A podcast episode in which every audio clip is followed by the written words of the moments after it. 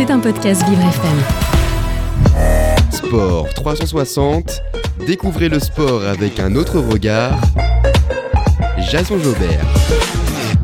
Et dans Sport 360 ce week-end, on va rêver, on va parler de vagues, de podium avec notre invitée Marine Hunter. Bonjour Marine. Bonjour Jason. Alors on est ravi de vous avoir par liaison téléphonique.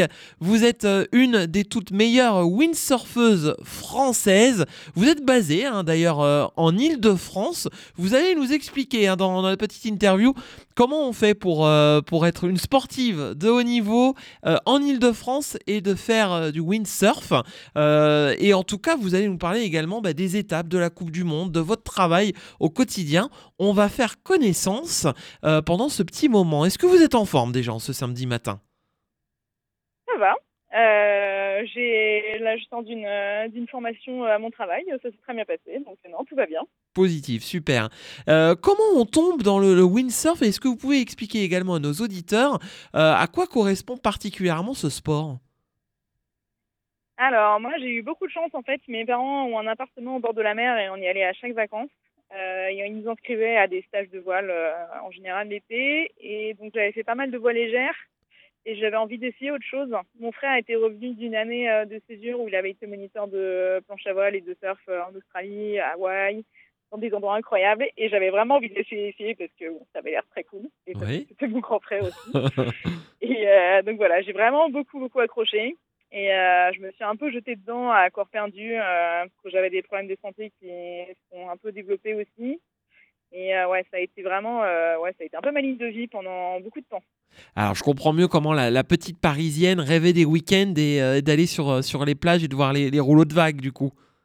Ah oui, tout à fait, oui. Et, et, et comment, du coup, a commencé pour vous l'apprentissage de ce sport? Est-ce que ça s'est fait dans un club? Est-ce que ça s'est fait en toute autonomie? Alors, ça s'est fait en grande partie en autonomie. J'avais fait des stages en école de voile au début. en fait, ce qui m'a beaucoup aidé à progresser, c'est quand j'ai euh, quand j'ai commencé à étudier à La Rochelle. je m'étais trouvé une colocation euh, au pied de la plage avec une, euh, une association qui permettait de stocker son matériel où je pouvais venir là-bas à pied. Donc j'ai beaucoup pratiqué, un petit peu étudié aussi parfois. Hmm. et, et, donc voilà, c'est là où j'ai vraiment donc j'ai vraiment commencé à, avoir un meilleur niveau. J'ai commencé à faire mes premières compétitions euh, en amatrice. Et quand je suis rentrée sur Paris, en fait, euh, donc c'est un groupe de covoiturage euh, de passionnés qui permet de d'aller pratiquer, d'aller naviguer en semaine. En général, il y en a qui posent des RTT, on se retrouve, on a un lieu ah, C'est génial ça que ça existe. Ouais, c'est génial. Et on a, on met tout dans la voiture et c'est parti. On fait les retour pour la journée et on rentre. D'accord. J'imagine que c'est un milieu où euh, il y a beaucoup d'amitié et de proximité. On se comprend bien? Oui, euh, effectivement, mais surtout en fait sur Paris, quand on passe 8 euh, heures en voiture ensemble, plus encore 3 heures sur l'eau, effectivement, ça, ça crée des liens. Et c'est oui, c'est vraiment un milieu de passionnés où effectivement tout le monde est tout le monde est assez proche. Il y a une très bonne ambiance. Et il faut dire qu'au fur et à mesure euh, du temps, bah, vous vous êtes professionnalisé avec euh, bah, de, belles performances. Et ça a encore été le cas là dernièrement. Euh, dites-nous tout sur les dernières performances de cette année 2023. Alors donc 2023, bon, ça a démarré un peu doucement sur ma première étape de Coupe du Monde aux Canaries et euh, donc là j'avais la deuxième étape à Zils en Allemagne euh, et bah, j'ai gagné. Je m'y attendais pas, franchement, euh, c'est, je m'attendais même pas à gagner une épreuve de, de, mon vivant parce que le niveau est ultra dur. C'est la première, la première grande victoire. C'est génial. C'est, c'est vraiment magique, magique. Et à, à, quoi vous avez pensé au moment où vous l'avez remporté? Franchement, j'y croyais pas. Euh, je, c'était, non, c'était vraiment incroyable. Je, j'avais du mal à réaliser. J'étais tellement contente. Euh, après, après c'était quand même beaucoup de travail et euh, ouais, non, c'était vraiment une super récompense. Alors, d'autant plus que je crois que vous avez gagné face à la double championne du monde. Oui, tout à fait. J'ai réussi à battre euh, vraiment une des, bah, la meilleure.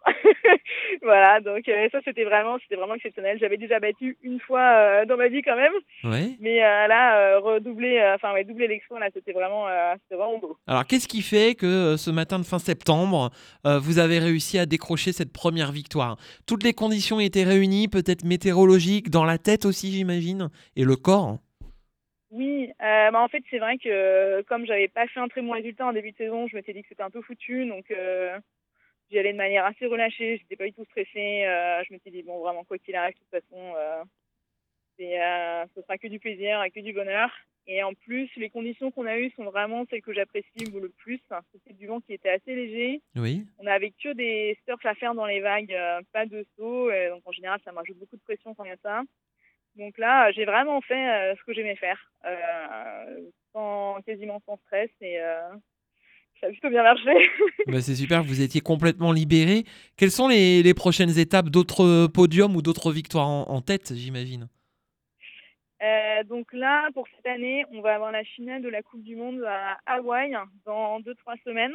Et après, euh, d'autres résultats qui ont beaucoup compté pour moi, c'était euh, mes, deux, mes deux titres de championne de France en 2019 et en 2021 aussi. Ça, c'était vraiment, pour moi, c'était très symbolique et enfin, je me suis vraiment sentie légitime quand j'ai quand j'ai eu enfin accès à ces titres.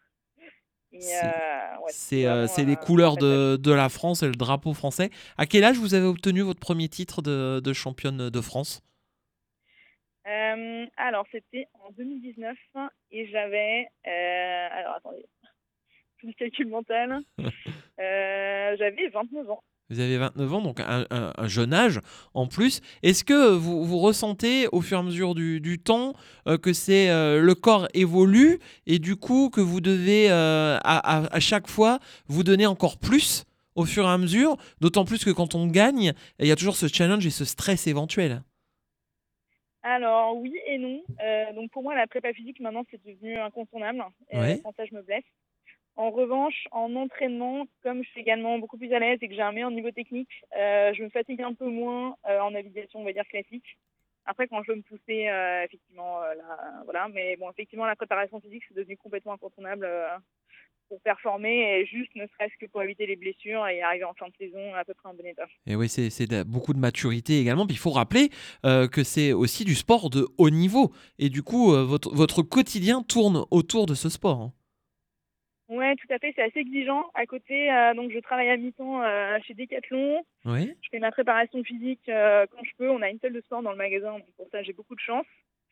et effectivement, dès que je peux, je pars m'entraîner dans la Manche, donc entre Calais et Cherbourg, grosso modo. Donc c'est vraiment, c'est vraiment hyper intense comme, rythme de vie et le fait d'appeler, pardon, d'habiter sur Paris, c'est beaucoup de déplacements et beaucoup de fatigue en plus par rapport à ceux qui habitent des spots euh, et déjà au contact de la mer. Vos journées doivent être bien chargées. C'est un choix de rester sur euh, Paris-Île-de-France, peut-être familial? Euh, Au départ, c'était un choix familial, mais en fait, ça fait très longtemps que j'aimerais déménager pour me simplifier un peu la vie.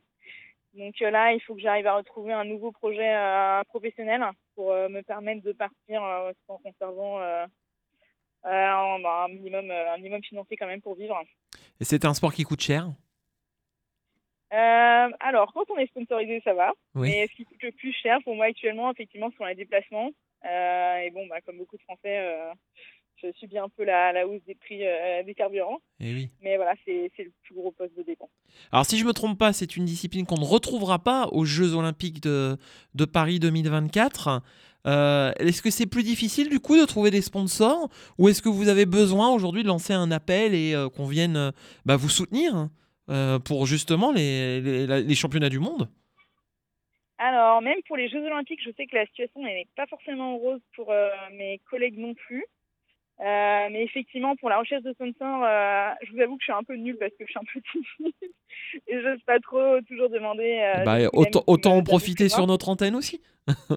Exactement. Mais bien sûr, vous êtes absolument les bienvenus si vous souhaitez devenir mes partenaires. Et voilà, pour moi, ce qui est important, c'est d'avoir vraiment une relation humaine et une proximité et qui ait du sens avec mes, avec mes partenaires. Donc euh, évidemment, je... Euh, Exactement, avoir du sens, Marine, c'est important pour vous. Euh, si je me suis bien renseigné également, vous êtes très engagée et vous dénoncez parfois les différences de traitement qu'il peut y avoir entre les hommes et les femmes dans votre discipline, n'est-ce pas? Oui, absolument. Et d'ailleurs, c'est assez drôle parce que, en fait, avant de commencer la compétition, j'avais vraiment fortement intégré tous les discours qui étaient assez dénigrants enfin les femmes. Euh, donc par exemple, euh, bon, elles avaient un niveau qui était beaucoup moins impressionnant que les hommes, que euh, bon, elles méritaient pas forcément d'avoir plus d'argent ou plus de moyens parce que bon bah elles n'étaient pas très visuellement attractifs.